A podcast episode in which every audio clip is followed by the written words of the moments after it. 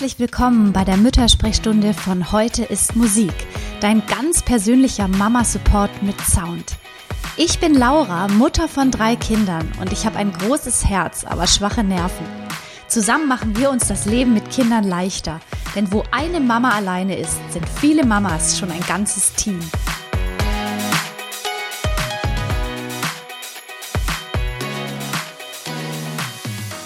Hallo und willkommen zur heutigen Müttersprechstunde.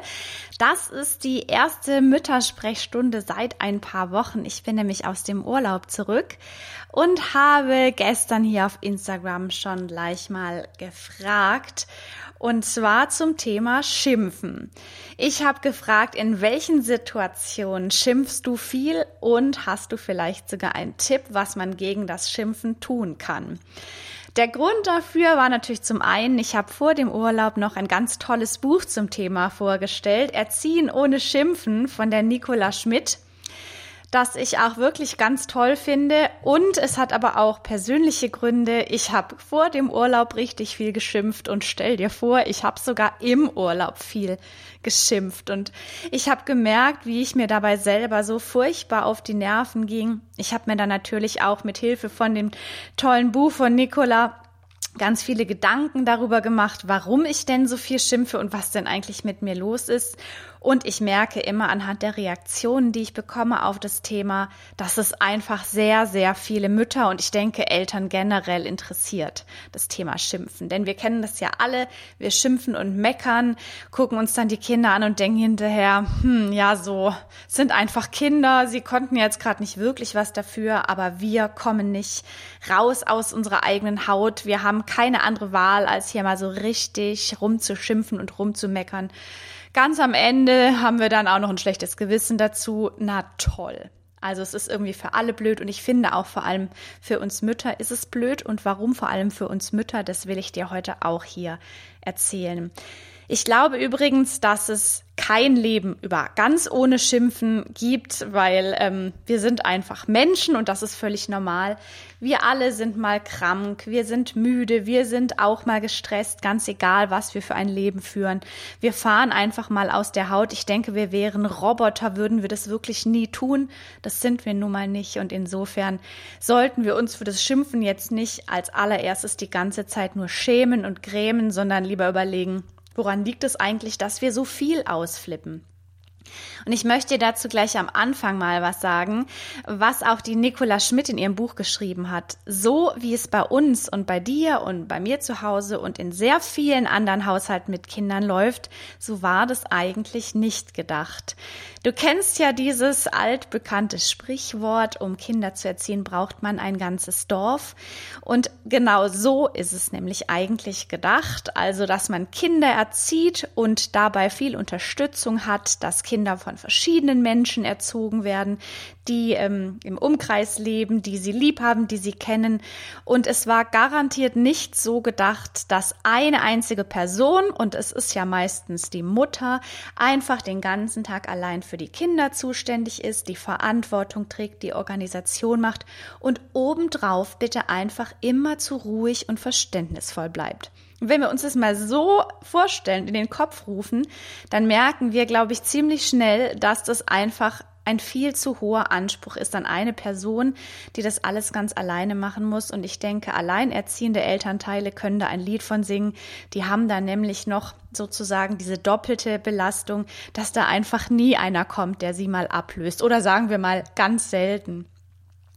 Und ähm, daher möchte ich aber auch dir sagen, ganz egal, ob du berufstätig bist oder ob du die ganze Arbeit erstmal zu Hause machst, im Prinzip ist es einfach zu viel, wenn es einer oder eine alleine macht. Und das vielleicht schon mal vorab, weil ich so ein bisschen das Gefühl habe, wenn jetzt dieses Thema aufbrande, dieses Trendthema, wir schimpfen jetzt alle nicht mehr, dann denken hunderttausend Mütter überall, oh Gott, ich muss hier eh schon alles alleine machen und jetzt muss ich die ganze Zeit ruhig bleiben. Ich mache eh schon alles nicht genug. Ich bekomme viel zu wenig Anerkennung für die ganze Care-Arbeit und jetzt bin ich auch noch die Blöde, weil ich die ganze Zeit ausflippe, weil ich genervt bin.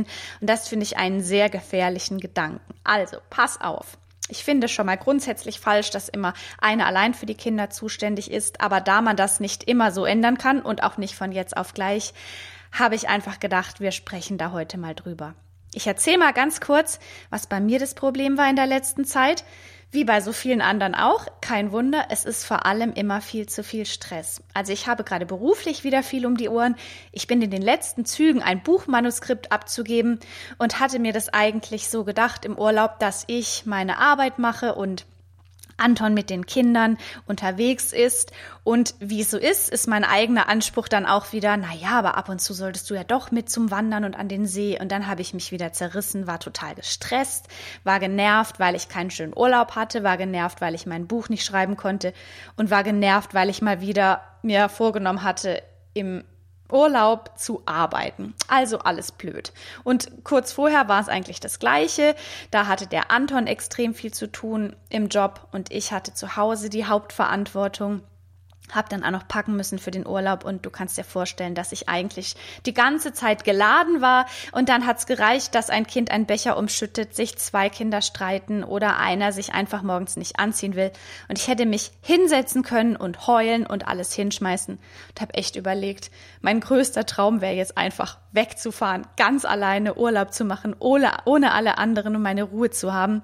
Und natürlich war es einfach vor allem wieder der Stress, den ich hatte. Und dann bin ich ständig aus der der Haut gefahren. Und ähm, ich möchte dazu mal was erklären, was die Nicola Schmidt hier so schön in ihrem Buch beschrieben hat. Und zwar, warum schimpfen wir eigentlich? Warum fahren wir aus der Haut für Dinge, die eigentlich gar nicht schlimm sind? Also zum Beispiel mein schönstes Beispiel ist immer das umgekippte Glas, im besten Fall noch mit Kakao drauf und diese ganze Milch äh, fließt überall in die Ritzen und es fängt dann im Sommer an zu müffeln. Das ist echt so ein Ding bei mir. Aber grundsätzlich, hallo, ein Kind lässt einen Becher umfallen. Kann nichts dafür, es ist auch nicht weiter schlimm und ich mache daraus oft ein Riesendrama, das die Welt untergehen lässt.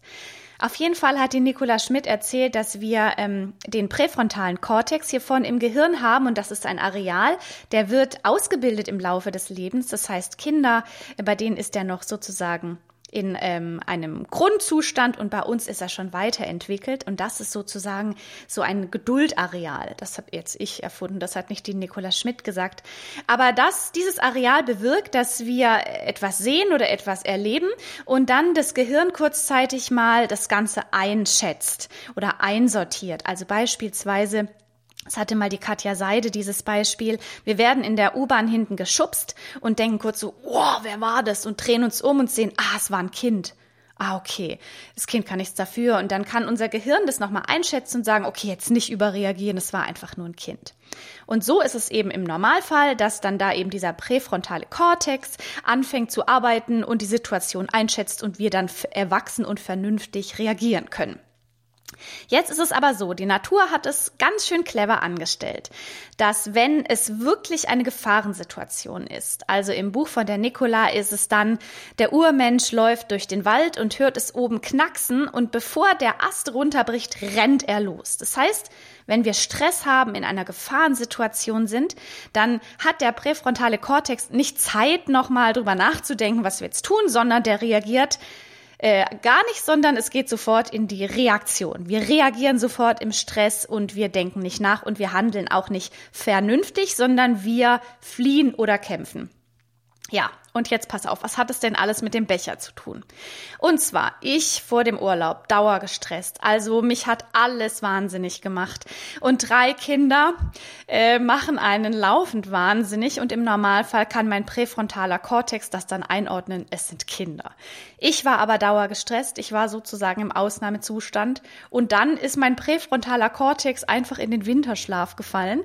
Und ich habe auf alles, was passiert ist, mit nicht Flucht, sondern mit Kampf reagiert, bin also ausgeflippt und ich finde, dass das, was die Nicola Schmidt da so gut erklärt hat, das einfach so gut umschreibt und vielleicht auch ein bisschen eine Entschuldigung dafür ist, ähm, dass wir einfach in solchen Stresssituationen, wenn es uns nicht gut geht und wenn wir so mördermäßig viel um die Ohren haben, einfach krass reagieren, nicht mehr richtig nachdenken können. Danach haben wir dann eben diese schlechte Gewissen und schämen uns auch noch dafür, dass wir die Kinder alle gemacht haben. Aber das ist der Grund, warum wir ganz oft auf solche Kleinigkeiten so ganz schlimm reagieren, hinterher dann denken, warum waren wir so? Und das ist eben auch der Grund, das kann man ganz gut eben mit dem Gehirn erklären. Das kann man sogar wissenschaftlich erklären. Die Nicola Schmidt macht es eben ganz toll. Und äh, jetzt wissen wir zumindest schon mal, warum es so ist. Ähm, es hilft uns zwar insofern nicht so viel, weil wir ja nicht allen Stress, den wir jeden Tag haben, sofort abstellen können, aber zumindest ist es schon mal der Grund, wissen wir den Grund, warum wir so ausflippen. Und ich hatte ja gestern gefragt, wann schimpft ihr denn so? Und äh, vielen Dank für all die Rückmeldungen. Es kam ganz viel zurück und ich glaube, ich verrate nicht so viel, wenn eigentlich die Themen genau die waren, die ich jeden Tag habe, die wahrscheinlich auch du jeden Tag hast. Die Mütter haben geschrieben, wenn ich gestresst bin, schimpf ich. Wenn ich etwas fünfmal sage und die Kinder es einfach nicht tun. In Gefahrensituationen, ganz klar, erklärt sich ja jetzt auch von selber. Wenn ich abgelenkt bin, wenn die Kinder trödeln, das ist ja auch immer so ein krasses Thema, wenn die Kinder trödeln und wir weg müssen, also Zeitdruck, der ja auch enormen Stress auslöst, wenn Eile vorherrscht, wenn mir mal wieder alles zu viel ist und die Kinder an einem Rockzipfel hängen, hat eine Mutter geschrieben. Und äh, ich finde, das zeigt auch mal wieder, sind vielleicht, ich vermute jetzt mal auch eine Mutter, die hauptsächlich verantwortlich ist für die Kinder. Und äh, da kommt oft dieses Gefühl auf, gerade wenn die Kinder so sehr an einem hängen, wenn sie noch kleiner sind, oft auf den Schoß wollen oder eben am Rockzipfel hängen, dass wir dann einfach manchmal nicht mehr können und diesen Abstand brauchen.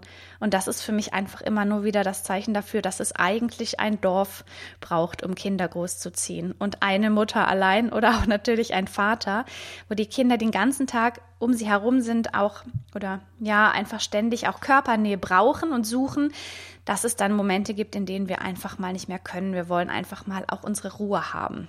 Ja, Genau, dann haben noch mehr Mütter geschrieben, wenn sie ungeduldig und gestresst sind, wenn die Kinder nicht kooperieren, also wenn die Kinder nicht machen, was man sagt, wenn man etwas 20 Mal sagen muss, so Gott, das kenne ich auch so gut, wenn es Zeitdruck gibt, auch nochmal. Also die Antworten waren eigentlich immer so in diesem Bereich, vor allem Stress, wenn es der Mutter selber nicht gut geht, wenn die Kinder einfach gar nicht tun, was die Mutter sagt, aber es einfach gemacht werden muss, zum Beispiel, wenn ein Termin ansteht wenn es Richtung Bett geht, hat eine Mutter geschrieben und niemand reagiert. Das kenne ich übrigens auch und da merke ich auch immer, dass ich abends besonders gestresst bin, weil der Tag anstrengend war und es hat übrigens ja auch eine Mutter geschrieben, weil ich mir mal wieder zu viel vorgenommen hatte.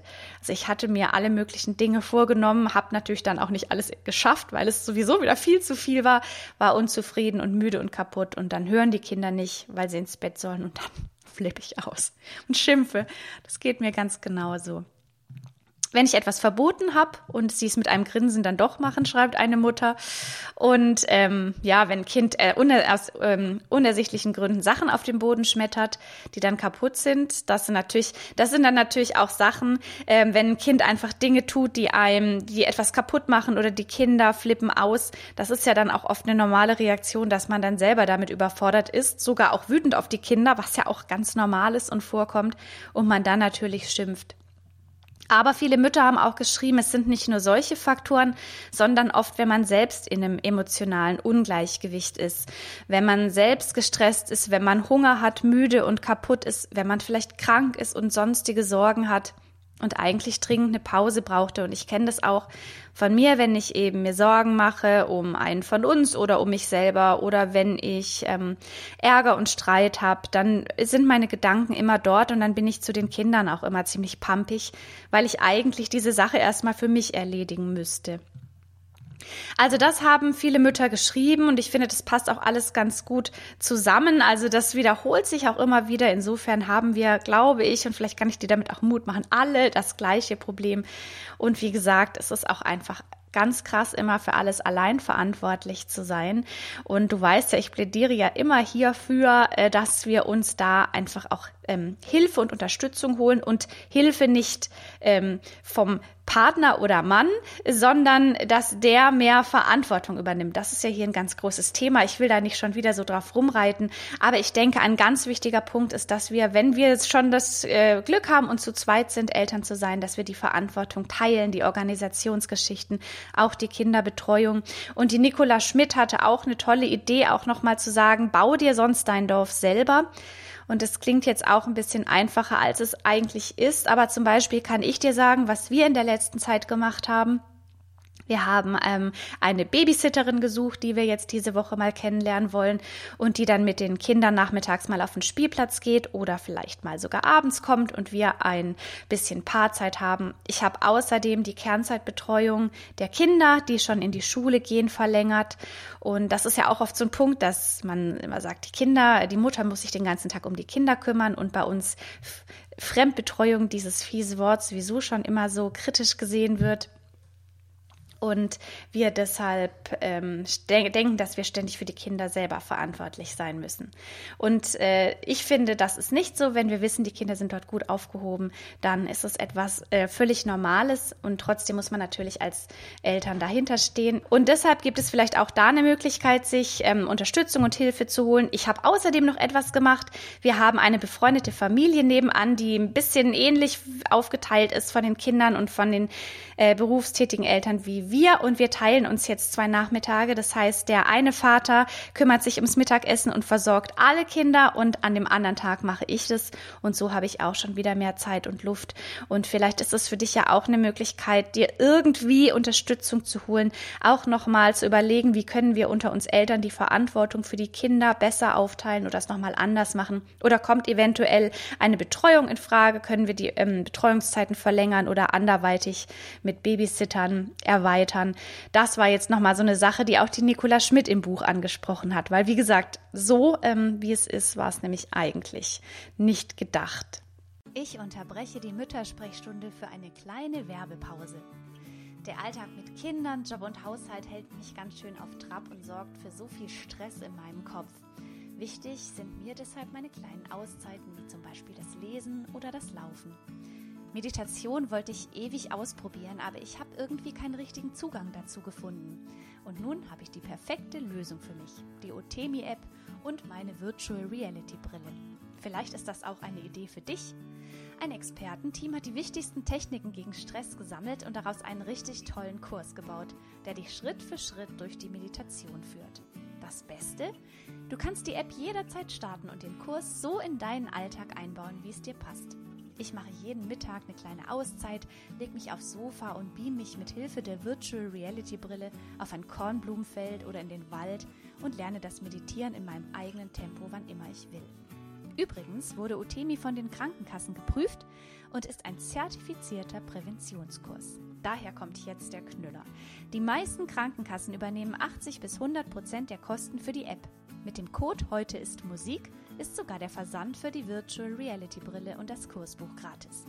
Um dir das Angebot anzuschauen, musst du nur dem Tracking-Link in den Shownotes dieser Podcast-Folge folgen und kannst als erstes mal prüfen, ob deine Krankenkasse den Kurs übernimmt. Dann kostet dich die Utemi-App mit Zubehör keinen Cent. Ich wünsche dir ganz viel Spaß beim Entspannen. Und jetzt möchte ich aber auch noch vorlesen. Ich habe nämlich noch eine weitere Frage gestellt. Ich möchte noch vorlesen, was äh, mir Mütter geschrieben haben, für was sie für Tipps haben, wenn sie denn so viel schimpfen oder bevor sie schimpfen, was machen sie denn da? Gibt es da noch eine Möglichkeit, wenn man jetzt gerade nicht die Möglichkeit hat, die Betreuung zu verlängern oder sich sonst wie Unterstützung zu holen? Gibt es denn etwas, was man ja selbst tun kann? Und da haben andere Mütter geschrieben, ähm, dass sie, also eine fragt sich oft, ist es wert ähm, zu schimpfen?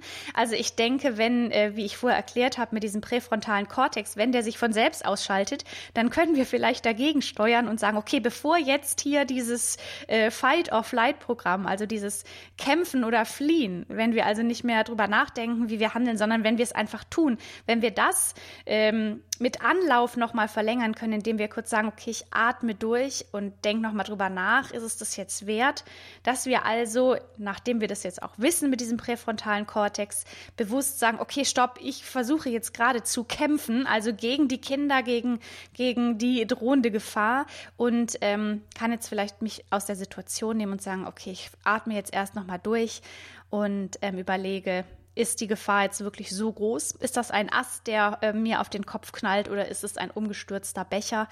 Und ich glaube, das ist etwas, das muss man üben. Das hört sich immer einfach an und ich finde immer dieses, wenn die Kinder schlimm sind und du schreien möchtest, dann zähl doch mal bis zehn. Äh, so einfach ist es leider nicht. Aber ich denke, das ist eine Übungssache und wir können es ausprobieren und äh, vielleicht ist das heute gleich die Aufgabe für dich, es mal auszuprobieren und nicht wütend auf dich zu sein, wenn es nicht klappt. Aber das ist eine Übungssache, dass man wirklich dann kurz sagt, okay, bevor ich jetzt losschrei, gehe ich mal lieber kurz raus oder atme durch oder zähl bis zehn oder was auch immer. Ähm, und dann hat noch eine Mutter geschrieben, sie liest Ratgeber und ich muss sagen, es gibt ja solche und solche und es gibt Hunderttausende, aber tatsächlich habe ich mittlerweile, ich habe schon viele gelesen und habe jetzt doch irgendwie über acht Jahre Kinder und ähm, habe da so ein paar, die ich auf die ich total setze, die ich super finde. Und tatsächlich, wenn ich die mir nochmal zur Hand nehme und durchlese, dann kann ich immer besser reflektieren und mal wieder mein eigenes Verhalten überdenken oder mir so ein paar Strategien aussuchen. Und es sind eben zum einen äh, die Bücher von den Wunschkindern, also das gewünschteste Wunschkind treibt mich in den Wahnsinn. Das ist auch Kindheit ohne Strafen von Katja Saalfrank. Und das wird von nun an natürlich auch Nicola Schmitz ähm, Erziehen ohne Schimpfen sein. Genau, und das finde ich nämlich auch eine gute Idee. Also wenn ich mal wieder merke, ich bin hier die Motzgurke in Person, dann nehme ich mir mal diese Bücher, schaue die nochmal durch und lese mir durch, was ich ähm, angestrichen habe. Ähm, genau, die Situation kurz verlassen hat eine Mutter geschrieben, gut auf sich aufpassen. Und ich glaube, das machen vor allem wir Mütter viel zu wenig. Wir nehmen uns viel zu wenig Zeit für uns, weil wir doch oft einen sehr starken Anspruch an uns selbst haben, der aber meiner Meinung nach auch vor allem von der Gesellschaft kommt. Also wir müssen immer für die Kinder da sein. Wir müssen immer zu Hause die Verantwortung übernehmen. Und wenn wir mal gehen, müssen wir sieben Listen hinterlassen, damit die Familie auch ohne uns klarkommt. Das ist jetzt auch wieder ein Thema, das ein bisschen zu weit führt heute, aber ich glaube, das ist auch ein großer Grund, warum es uns so schwer fällt, einfach mal loszulassen. Und das können Männer meist irgendwie besser. Genau. Und jetzt habe ich noch tolle Ideen gefunden. Da hat eine Mutter geschrieben, versuchen zu singen. Und tatsächlich, du musst es mal ausprobieren. Das klingt jetzt echt ein bisschen verrückt, aber wenn man sich große Sorgen macht, äh, und dann singen, dann treten die Sorgen ein bisschen ähm, in den Hintergrund. Und zwar ist es so, dass das Gehirn, das habe ich von der Nicole Staudinger, diesen Tipp, dass das Gehirn nicht gleichzeitig sich sorgen und ängstigen kann und gleichzeitig ein Lied singen oder genau, sich an einen Text erinnern kann. Und es ist ganz egal, wie du singst und was du singst. Ähm, ganz egal, Hauptsache singen und tatsächlich macht es vieles besser. Und eine Mutter hat auch geschrieben, frische Luft, Musik an und tanzen. Also das sind natürlich gute Ideen und die Kinder werden wahrscheinlich auch erstmal staunen, vielleicht sogar mitmachen und ihr habt gleich bessere Laune. Also das ist ein ganz wunderbarer Tipp. Eine andere Mutter hat noch geschrieben, Babyfotos ansehen. Also wenn die Kinder älter sind und man eine richtige Wut auf sie hat, dass man dann einfach so ein Babyfoto anschaut und denkt, oh Gott, waren die mal süß und dann hat man so gleich gute Gefühle und das ist übrigens auch etwas, was ich dir ähm, ans Herz legen kann. Es gibt ja Momente, in denen uns eines der Kinder ganz besonders aufregt und zwar über längere Zeit. Falls es bei dir so ist, ist ganz normal, kommt vor und es wechselt auch. Mal regt uns das eine Kind unglaublich auf, mal hat das andere Kind irgendwelche ähm, Anwandlungen oder verhält sich gerade in irgendeiner Weise seltsam und es nervt uns alles und das ist völlig normal und ich finde es immer gut, wenn man sich dann nochmal so ein Bild von seinem Kind in den Kopf ruft, also zum Beispiel von Momenten, die man zusammen verbracht hat, äh, wie das Kind als Baby war oder wie schön es neulich war, mit dem Kind zusammen eine Geschichte zu lesen und wenn man sich dann mal so richtig aufregt über die dieses Kind, dann holt man sich sozusagen dieses schöne Bild nochmal hervor und weiß dann genau, ja, es ist doch eigentlich dieses wunderbare Kind, das ich so sehr liebe. Und das hat eben jetzt gerade auch mal so seine Phase, genauso wie wir auch. Und eine Mutter hat noch geschrieben, sich in die Lage des Kindes zu versetzen. Das ist auch immer eine gute Idee. Das habe ich durch diese Bücher vor allem gelernt und gerade auch was das Trödeln betrifft. Die Kinder haben einfach nicht diesen Zeitdruck und diese Weitsicht, die wir als Erwachsene schon haben. Das ist natürlich auch schön. Gott sei Dank haben sie das noch nicht. Und gerade heute Morgen kann ich dir nur sagen, meine Tochter musste los und wir waren schon spät dran und die saß im Schlafanzug spielend im Kinderzimmer, obwohl wir ihr dreimal gesagt haben, dass sie sich anziehen muss. Und ich krieg dann immer echt einen Vogel, aber eigentlich, die Kinder denken halt nicht daran, dass sie in 20 Minuten aber dort und dort sein müssen, sondern die denken, ah, diese tolle Eisenbahn hier auf dem Boden und jetzt drücke ich den Knopf und lass sie fahren und ach, es macht so Spaß, setzt sich hin und hat das Anziehen vergessen. Genau, ja, also das, dieses in sich hineinversetzen hilft zwar in dem Moment nicht, wenn man Stress hat, aber tatsächlich kann man dann besser verstehen, warum die Kinder so handeln. Und ich finde, dass immer dieses Verständnis füreinander ein guter Weg ist, um dann auch das eigene Verhalten zu ändern oder eben nochmal zu reflektieren. Und bevor, ich habe jetzt hier ziemlich monologisiert, Das liegt aber auch sicher daran, weil ich so viele tolle Rückmeldungen von euch bekommen habe und die vorgelesen habe. Und ich möchte jetzt ganz kurz zum Schluss, bevor ich hier meinem Sohn das Frühstück mache, der nämlich schon drauf wartet, nochmal ganz kurz sagen, was noch so meine Strategien sind. So viele gute Ideen habe ich nicht. Und wie gesagt, ich bin hier die Obermotzmutter. Ähm, also ich möchte mich hier nicht als die, die äh, hinstellen, die Ratschläge geben kann, äh, sondern ich habe aber trotzdem ein paar Ideen, vor allem auch von der Nicola Schmidt mitgenommen. Und zwar hatte sie geraten dazu, einen, sich einen Zettel zu machen, auf dem man Ampeln sieht. Also zum Beispiel, du malst einfach ähm, eine rote Ampel, eine, grü eine gelbe und eine grüne und klebst die zum Beispiel an den äh, Flurspiegel oder so, an ähm, Stellen, an denen du immer wieder vorbeikommst und überlegst dann immer mal kurz, wenn du siehst, wie ist denn gerade meine innere Ampel? Auf grün, alles gut? Oder ist die schon auf orange? Ähm, oder ist die sogar auf Rot, dann ist ganz schlimm, aber ist die schon auf Orange? Und wenn die schon auf Orange ist, dann überleg mal, was brauchst du denn eigentlich gerade selber? Und wenn wir üben, und ich kann dir nur aus Erfahrung sagen, das, das kann man wirklich trainieren, wenn man immer wieder übt, innerlich zu überlegen, bin ich gerade schon auf Orange? Und dann als nächstes zu fragen, was brauche ich? Und dann zum Beispiel, ich würde jetzt ganz gern mich hinlegen oder ich brauche jetzt einen Kaffee oder ich brauche mal kurz Ruhe, äh, dann zu reagieren. Und wenn man dann eben das, was man gerade wirklich braucht, also vielleicht einen einstündigen Mittagsschlaf nicht machen kann, weil man einfach es nicht machen kann, könnte man überlegen, wie könnte ich denn sonst für etwas Erholung sorgen? Ein kurzer Nap, schnell Fernseher an, die Kinder was gucken lassen und selber mal für zehn Minuten die Augen zumachen oder wie auch immer, aber einfach zu spüren, ich brauche gerade kurz Augen zu und entspannen und dann einfach das zu tun, was man braucht. Und das ist auch eine gute Übung, sich ab und zu mal rauszunehmen für die Kinder. Denn wenn die sehen, ah, die Mama nimmt sich manchmal kurz raus und braucht Momente für sich, werden die Kinder ganz automatisch lernen, dass sie das auch für sich selbst tun können und dürfen. Also dich mal rauszunehmen von der Verantwortung für die Familie ist auch für deine Kinder gut zum Lernen.